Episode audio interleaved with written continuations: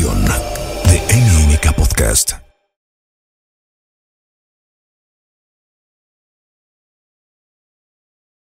¿Cómo están? Bienvenidas y bienvenidos a Consultorio MOA. Yo soy Julio Luis García y hoy como cada ocasión, en cada semana y a veces en martes, a veces en jueves o cuando haga falta, me da mucho gusto saludarles y que nos encontremos en este espacio, en este Consultorio MOA, en el formato en el que mejor se acomoden. Ya saben que lo tenemos en el formato podcast a través de Spotify, a través de Amazon Podcast, a través de Apple Podcast o de Google Podcast. Y también estamos en el formato video en TikTok, en YouTube, en Facebook, en Instagram y donde sea que ustedes lo necesiten. Saben que la promesa siempre, siempre de Consultorio MOA es que lo que sea que necesiten lo resolvemos juntos. Y en el mes de octubre, que hablamos mucho de cáncer, porque hablamos de cáncer de mama, que es uno de los cánceres más frecuentes en nuestro país, pero en general a lo largo del año que hablamos de cáncer y que hablamos de los tratamientos que eso implica y de lo que necesitamos las personas, uno, para prevenir en los casos en los que se puede prevenir, y dos, para hacer una detección temprana, en los casos que también se puede hacer una detección temprana,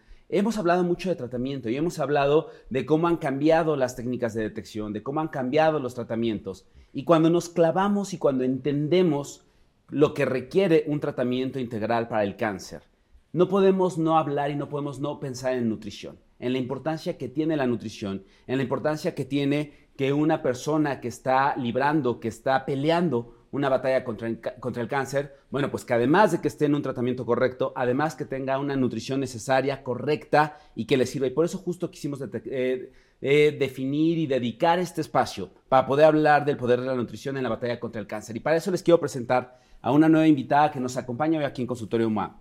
Es especialista en nutrición clínica, es miembro de la Sociedad Mexicana de Disfagia y de la Sociedad Europea por la Nutrición Clínica y el Metabolismo. Está certificada en oncología por esa misma sociedad y ha estado en muchas partes del mundo, entre ellas Cracovia. Es conferencista internacional, es docente y actualmente se dedica a la práctica en el Hospital Español de México. Está con nosotros hoy la doctora Rosalba Maya. Doctora, en ningún lado te van a recibir así, como nosotros gracias. con aplausos y porras. ¿Cómo estás? Bienvenida. Muy bien, muchas gracias por la invitación. Yo me siento muy honrada de que se le dé el papel de la nutrición en los pacientes oncológicos. De verdad, cambia mucho el pronóstico, la supervivencia y es para mí un gusto poder compartirles hoy eh, todo lo que podemos hablar sobre nutrición Y es la que batalla contra pareciera que es algo hasta cierto punto lógico, pareciera que es hasta cierto punto como dado por hecho, pero creo que lo tenemos muy poco reflexionado.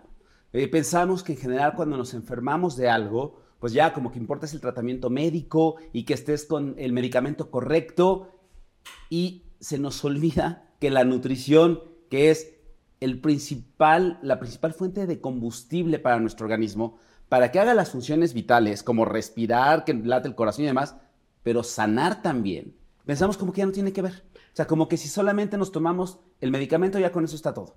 Bueno, sí es muy importante que se contemple el aspecto de la nutrición como parte del tratamiento. Muchas veces el solamente escuchar que tu paciente come y come aunque sea poquito, damos por hecho que estamos cubriendo ese aspecto y en realidad no. Y el tener déficits en cuanto a los aportes de los pacientes es un riesgo importante de malnutrición y sus consecuencias que pueden llegar a ser desde infecciones, mala resistencia a los antibióticos o puede tener como complicaciones, más poco de infecciones, mala cicatrización.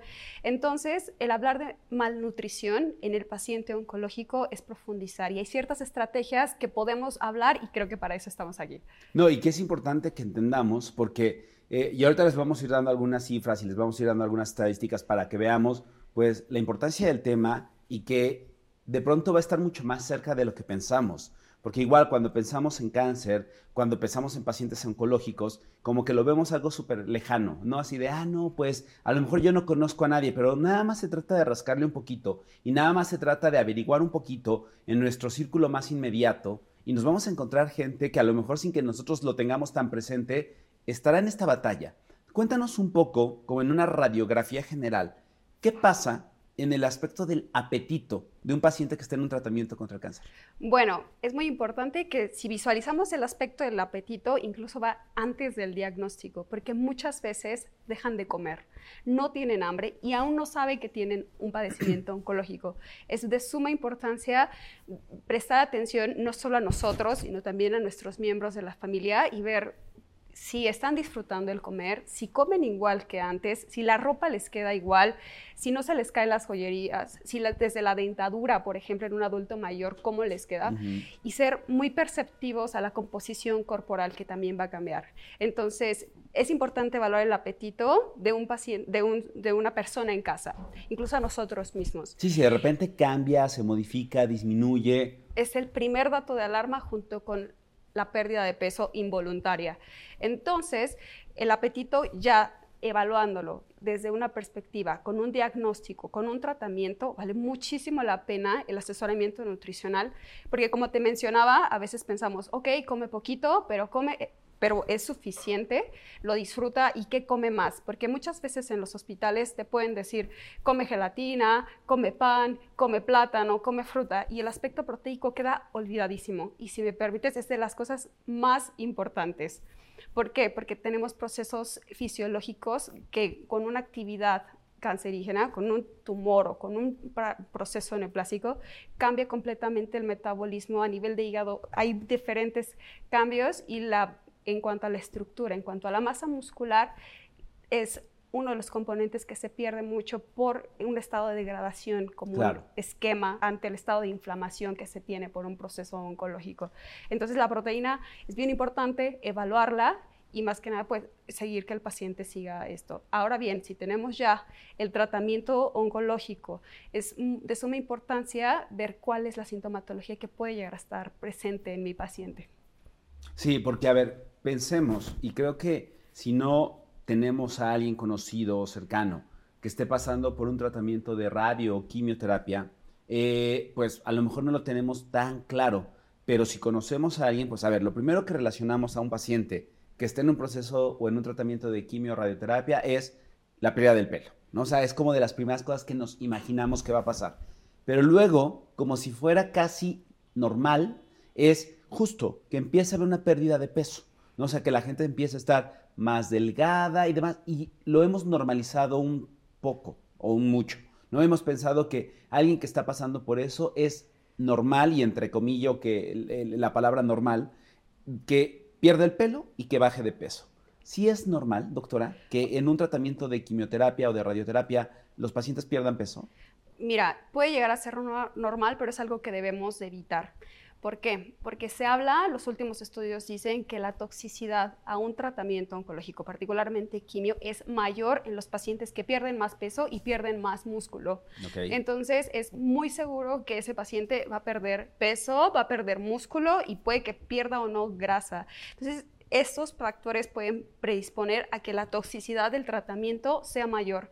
Incluso cuando un paciente ya pierde tanto peso, es como una indicación para que se pare cualquier tratamiento oncológico. Para de plano detenerlo. Lo pueden llegar a parar, así de que no, no, no, no lo va a aguantar y necesitamos frenar. Entonces la toxicidad es mayor si los pacientes pierden peso. Cuéntanos, yo sé que, que, no eres oncóloga, pues sé que no, es, no, no, no está tanto en tu, en tu rango, pero sé que tendrás alguna noción mucho más clara para los que nos están escuchando y viendo y que no somos médicos.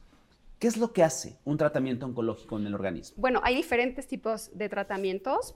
Te voy a empezar a mencionar cirugía. Por ejemplo, la cirugía es muy importante porque, ok, ya, el paciente pasó el proceso, pero es muy importante el aspecto nutricional incluso antes de la cirugía. Claro, para preparar el camino y preparar el cuerpo, claro. Porque tenemos que tener un paciente con defensas, un paciente que sea capaz de, de cicatrizar los tejidos, de, porque de verdad que hay protocolos que hasta incluso tenemos que seguir para un paciente que tiene riesgo nutricional y los protocolos, últimamente las guías nos dicen que tienen que empezar incluso desde el diagnóstico. Entonces, si tenemos un proceso, un, un, evento quirúrgico en puerta, es importante que el paciente se prepare antes.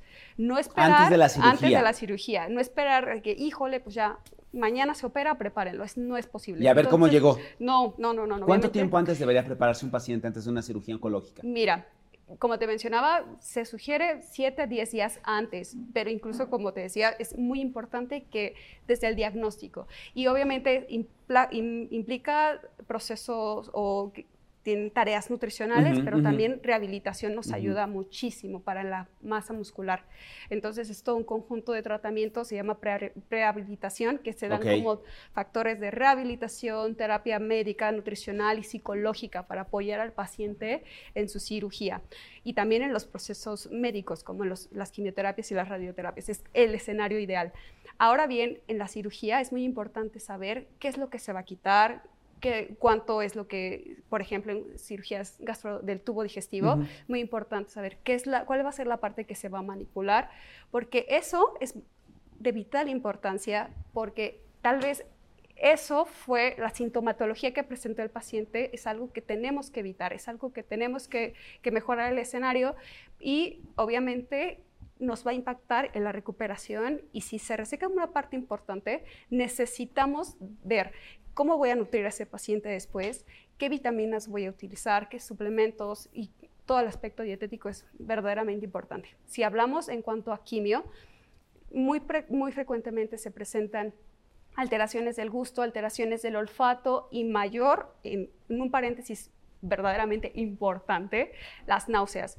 Las náuseas es algo que llegan a presentar con mucha frecuencia. ¿Y cómo les puedo yo decir a mis pacientes, come? Claro, si están sintiendo una náusea horrenda. Sí, entonces para eso como, como staff o cuerpo de, de un paciente oncológico, como línea de tratamiento, soporte y staff de un paciente oncológico, necesitamos ver qué otras alternativas podemos implementar para nutrir a nuestro paciente. No omitirlo, no, no pasarlo por alto. Claro, eso me parece bien importante porque de pronto en esta normalización que hacemos de las enfermedades, de los padecimientos y de la situación en la que llegan a estar los pacientes, pensamos que decirle échale ganas, come, es algo voluntario como si el paciente quisiera o no quisiera que el tratamiento funcione, como si el paciente dijera, ay no, hoy voy a hacer que se preocupen todos, ¿no? Y voy a decir que no voy a comer. En verdad creo que hasta que alguien pasa por eso puede entenderlo con totalidad, lo que implica esto de, pero imagínense que de manera permanente, pues yo creo que todo el mundo nos hemos mareado, ¿no? O sea, todo el mundo en el coche, en una montaña rusa, en un columpio o, eh, por o hasta en una borrachera, todo el mundo nos hemos mareado alguna vez. Y ese mareo genera la sensación como de, asco, ¿no? De querer vomitar, de tener el estómago revuelto. Imagínense estar así permanentemente, ¿no? Desde que te despiertas hasta que te acuestas o cuando vas caminando o cuando estás haciendo cualquier cosa. Imagínate si quieres comer. No, sé, imagínate si quieres comer o te quieres sentar a, a meterte un consomé de pollo cuando estás con esta sensación de que quieres vomitar todo el tiempo. Ahora, con los dolores que implica estar en un proceso de cáncer. Ya sé que parece que es como de primero de primaria, pero me importa mucho que la audiencia eh, pueda entenderlo. ¿Qué pasa en el cuerpo? ¿Qué pasa en el organismo cuando se presenta un caso de cáncer? Sé que hay muchos y son diversos, pero si pudiéramos como más o menos eh, dar algunos rasgos generales de cómo se siente la persona, ¿qué nos podrías decir, doctora? Ok, mira, vamos a tener la presencia de un tumor, ¿vale? Y ese tumor va a generar una respuesta inflamatoria persistente mediado por diferentes sustancias que secretan. Esta, este, este, mm, aspecto inflamatorio, esta actividad inflamatoria, no está localizada llega a impactar a diferentes tejidos y órganos del cuerpo.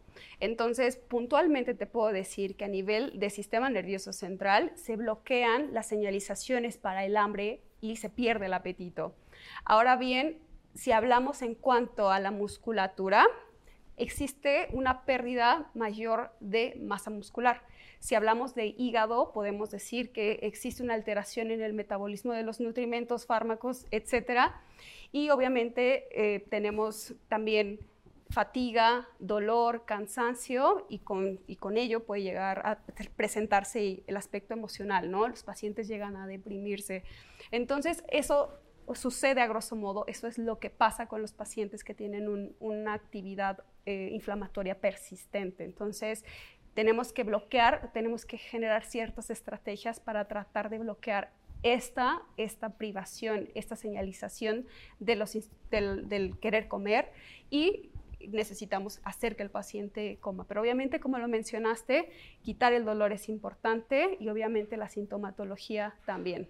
Coma y coma bien. Claro. Coma lo que necesita. Claro. Porque, a ver, ya hablamos que es, es frecuente que un paciente en un tratamiento oncológico o un tratamiento contra el cáncer, pues tenga menos hambre, Sí. menos antojos, menos ganas de comer. Recordemos, en verdad, que uno de los motores importantes en la forma en la que comemos es pues que se nos antoje, ¿no? Que tengamos ganas, que, que, que querramos, que hoy tengamos ganas de A o B o C o diferentes cosas.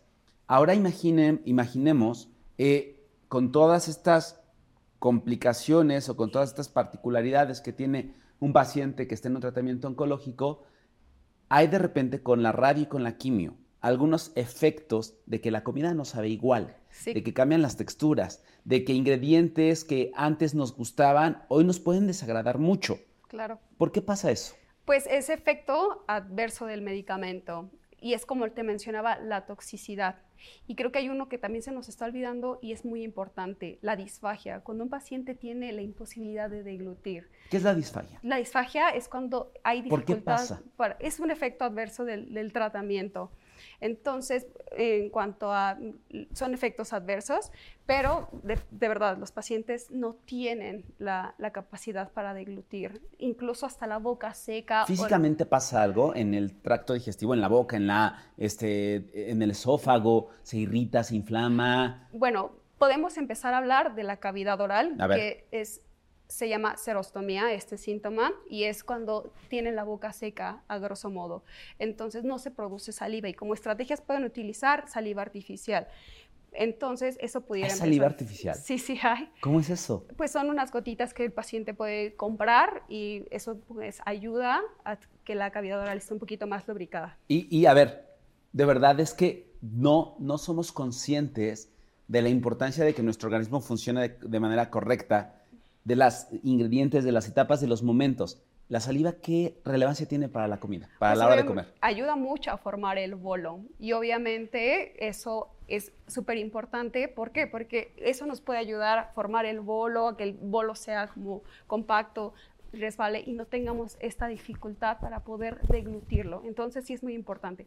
Aparte de la disfagia, como otro efecto adverso de la quimioterapia puede estar la, la mucositis, que es la presencia de llagas al nivel de la boca. Entonces eso también es un reto, porque ya hablamos de las náuseas como algo, como- ¿cómo le voy a pedir que coma? Pero cuando doler, cuando comer duele, es de verdad un- algo que puede llegar a también otra a vez, ser un efecto colateral. Dame oportunidad de, de- de- de hacer la analogía con algo que sí se podría ligeramente parecer. Todo el mundo nos ha pasado esto, que el nombre común o corriente de repente son los fuegos, que los fuegos ya más bien sabemos que son externos, pero bueno, dentro de la boca.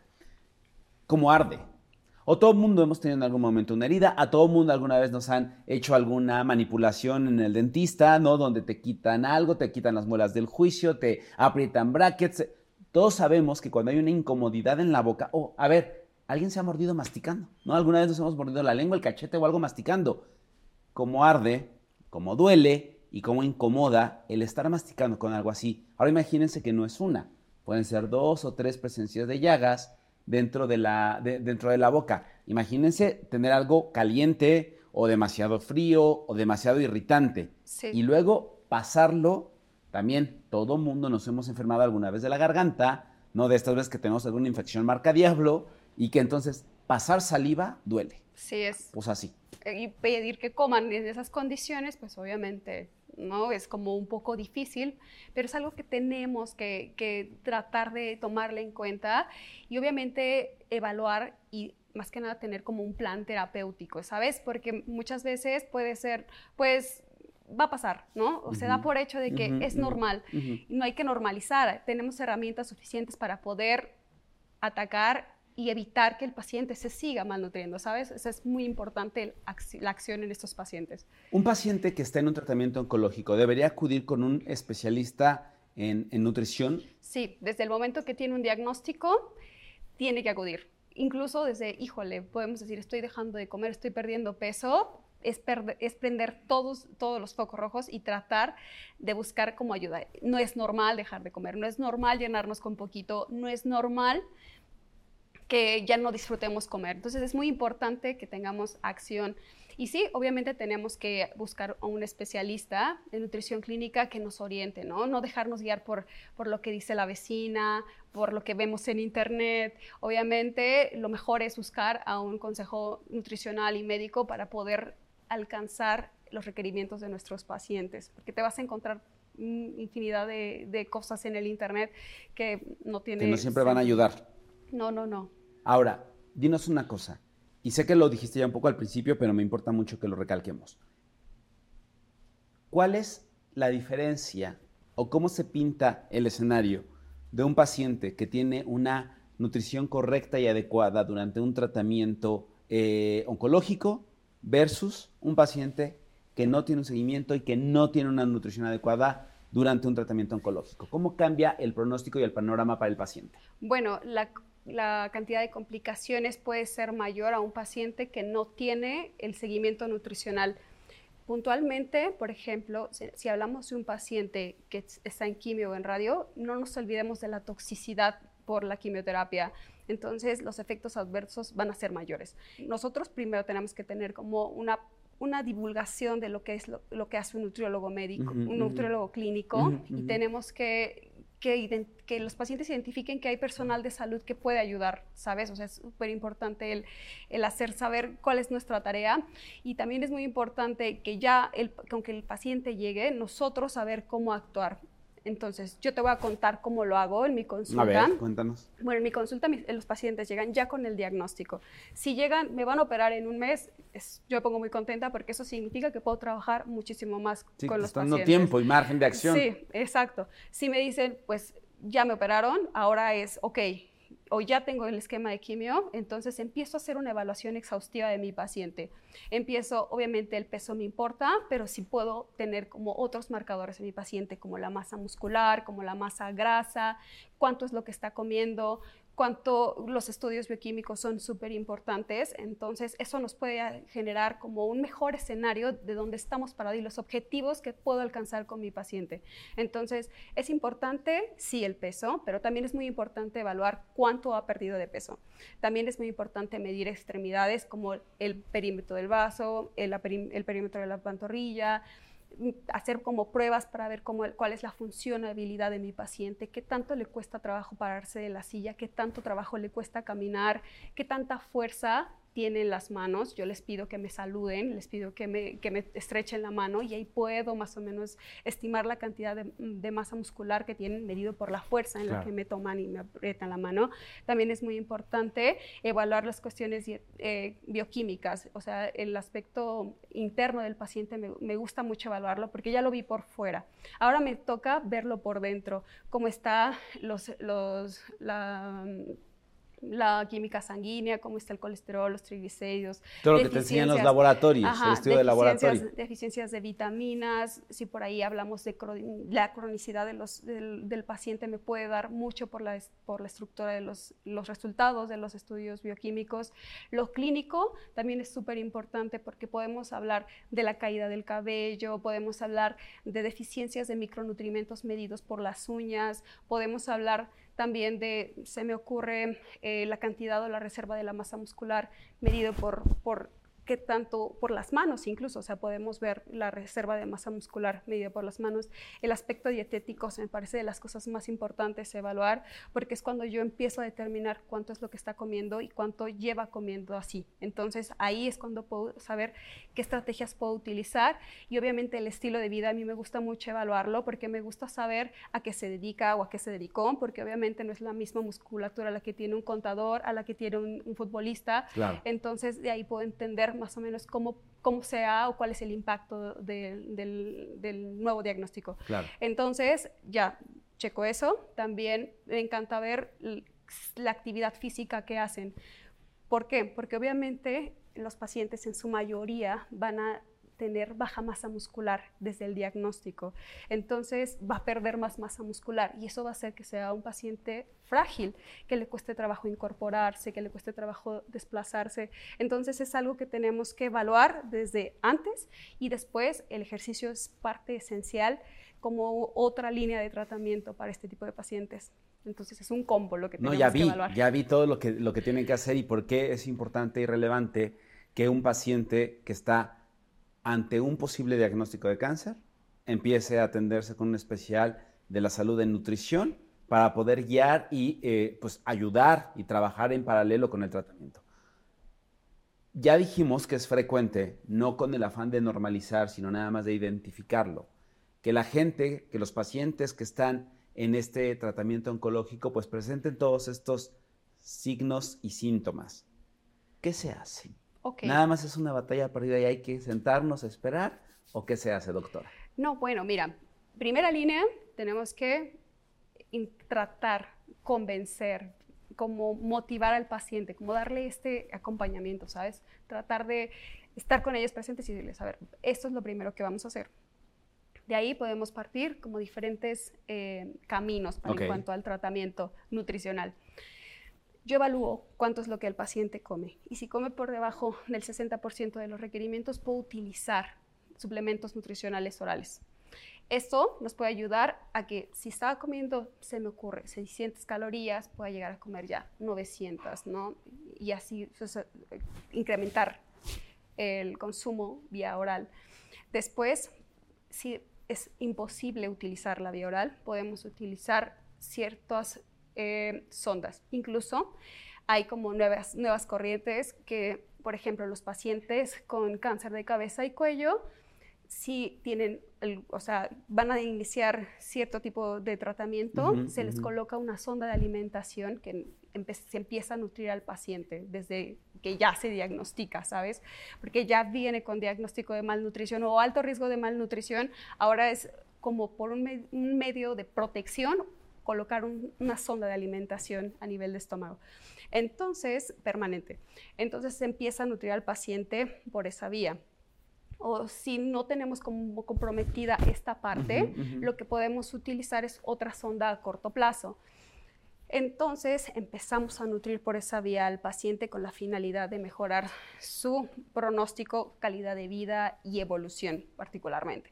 Ahora bien, si de plano es imposible y la sintomatología es mucha y tienen evacuaciones diarreicas, estamos hablando de un proceso de mala absorción, podemos utilizar otro tipo de vía para nutrir al paciente. Es directamente por las venas, con- a través de unas bolsitas que se pueden preparar en casa y eso puede ayudar a los pacientes, pero obviamente esto es tiene que tener como un bajo consenso. supervisión Sí, sí, sí. médica, bajo Todo es un evaluación, equipo, es un claro. equipo el que dice, ok, vamos a empezar a hacer esto.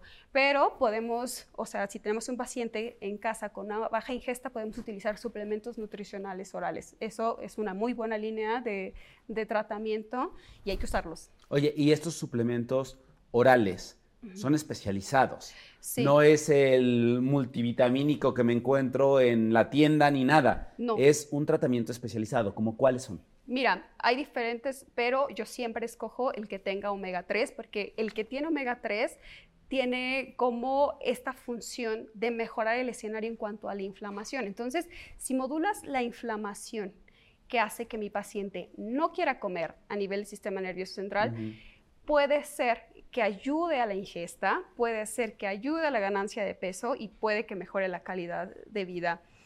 Es muy importante ver cuán- cuántos vas a necesitar, porque no es lo mismo decirte solamente uno, dos, ¿no? Entonces, yo utilizo uno que se llama Suportan DKN, el cual me gusta mucho usarlo porque en poco volumen tiene una buena cantidad de calorías tiene una buena cantidad de proteína, una buena calidad de proteína, omega 3 y triglicéridos de cadena media que nos ayuda mucho a la digestión. O sea, son triglicéridos que se, absorben fácilmente. Sí, las grasas buenas, ¿no? Lo que decimos Digamos como que grasas sí, buenas. Y se obtienen como una buena fuente de energía. Entonces, esta fórmula es buena, tiene buen apor- buenos aportes y aparte como que los sabores llegan a ser atractivos para los pacientes. Aún con todo su malestar, Mira. les llegan a gustar y se les antojan más. Por ejemplo, el sabor que tienen es capuchino y ese particularmente me has tocado escucharlo muchas veces que me dicen, es que ya no me tomo mi cafecito, ya me tomo el suplemento. Entonces, Prefieren, Yo, mira. yo muy contenta porque digo, bueno, ya iban 300 calorías, ya descanso, ¿no? Entonces ya después trato de utilizar el otro sabor en la tarde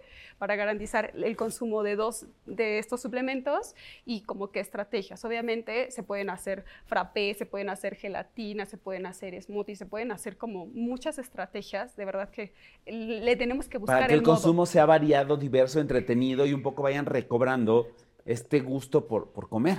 Sí, porque te lo prometo que son estrategias que tenemos que hacer. Entonces, lo que podemos hacer es esto, le ponemos hasta unas gotitas de vainilla. El chiste es hacerlo más atractivo para el paciente, porque sí importa. Nosotros puede ser como algo normal, pero para ellos es así de que no, sí. ya. Dime algo, así como con la experiencia que tú tienes en consultorio, ¿qué porcentaje de los pacientes oncológicos dirías tú que están malnutridos?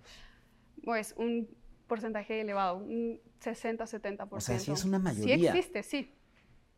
Y todo tiene que ver con esto que venimos diciendo en los últimos 30 minutos de este consultorio, de todas estas complejidades y complicaciones, eh, pues orgánicas y, y de estado de ánimo y físico, evidentemente, que tiene un paciente oncológico. Esto que hablábamos de las imposibilidades físicas, la falta de apetito, la sensación de mareo, la sensación de todo esto. Ahora, cuando un paciente está bien nutrido, ¿cómo un cuerpo nutrido, y otra vez, perdóname si es demasiada obvia la pregunta, pero me importa que, que- vayamos a estos niveles de entendimiento para todo mundo.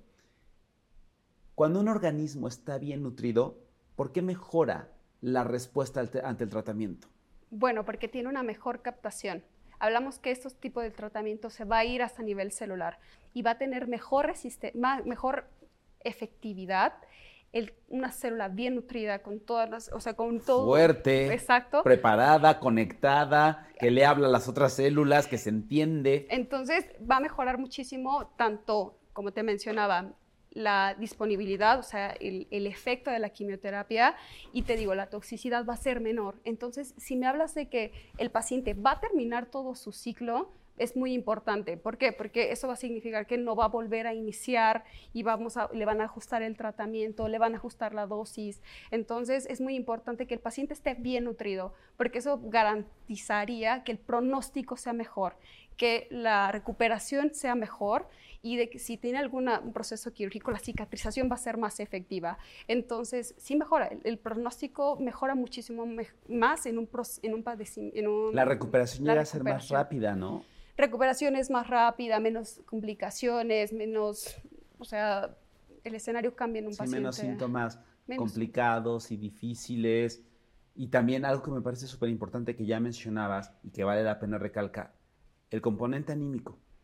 Un paciente, una persona que está mejor nutrida, su respuesta anímica ante un tratamiento va a ser mucho más positiva, va a ser mucho más, pues va a tener como más recursos internos con que enfrentar un tratamiento. Un tratamiento oncológico es un tratamiento difícil, ¿no, doctora? Sí, es. Y es que podemos visualizar como solamente una línea de tratamiento, pero muchas veces los pacientes van a necesitar el ajuste del tratamiento, puede que lleguen a necesitar una cirugía, puede que necesiten N cantidad de escenarios, ¿sabes? Entonces es un reto lo más importante es que sientan nuestro acompañamiento. Y es muy importante prepararlo para el escenario que sea, ¿sabes? Es muy importante dejarlo listo para una cirugía, es muy importante dejarlo listo para su quimio, es, es muy importante dejarlo listo para su radio. Entonces, por eso es un paciente, tenemos que dar todas esa- esas herramientas para los pacientes. Para Sí, que es una tengan- atención integral. Claro, claro, claro, claro. Ahora, ya hablamos de los pacientes pre y durante el tratamiento. Los pacientes que ya están en remisión, los pacientes que ya llevan un buen rato o un tiempo, que ya están nada más en un monitoreo, ahí cómo se tiene que estar tratando o llevando la parte nutricional. Obviamente el seguimiento no para, ¿sabes? O sea, tenemos que dar eh, una vigilancia estrecha. ¿Qué tanto está comiendo? ¿Qué tanto, qué es lo que dicen los médicos? Es muy importante y obviamente los seguimientos de rutina es algo en lo que tenemos que estar muy, muy, muy perceptivos, Muy ¿sabes? concentrados. Sí, obvi- obviamente ellos tienen muy calendarizado cuando les tocan sus citas con los doctores, si tienen pendientes algunos estudios de seguimiento y qué es lo que sigue con ellos. Es algo que ellos no se les olvida.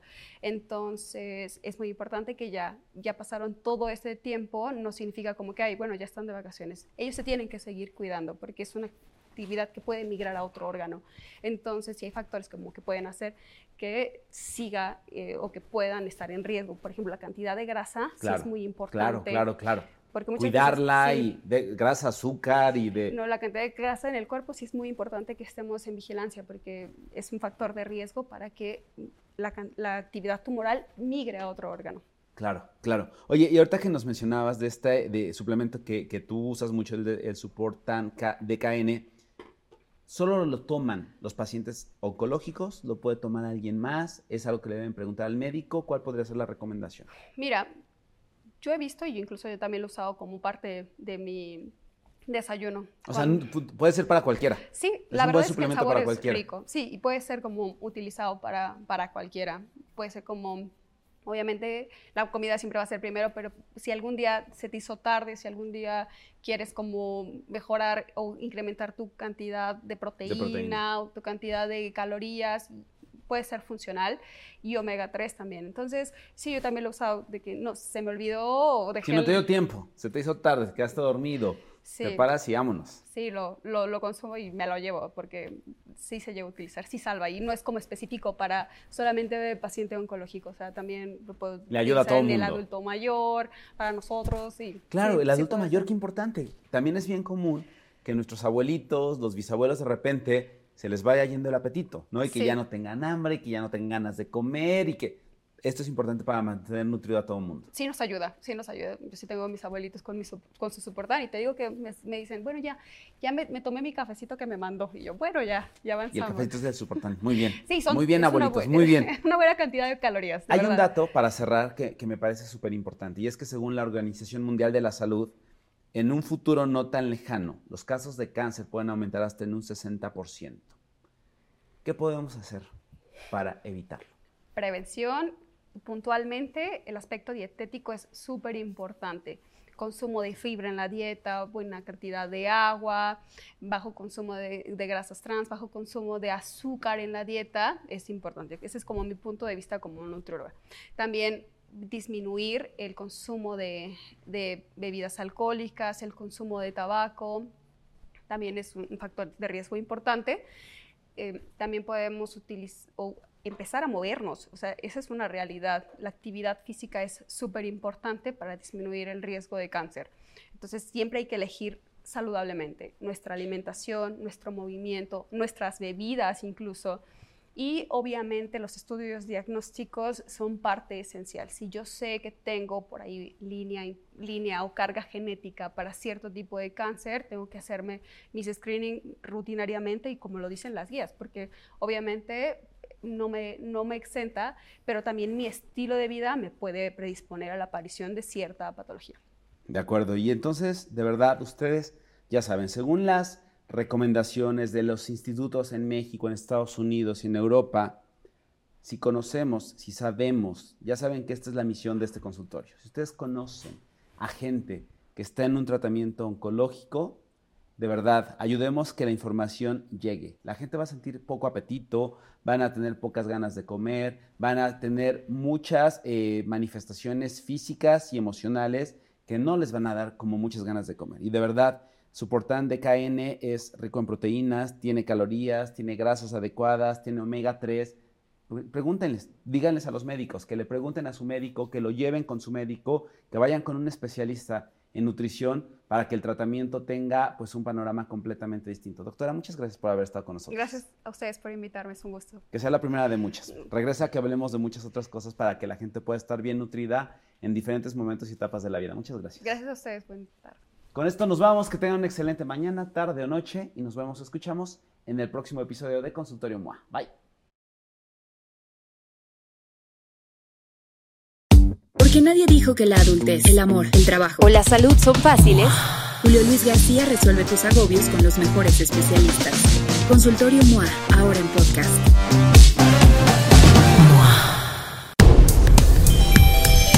Esta es una producción de MMK Podcast.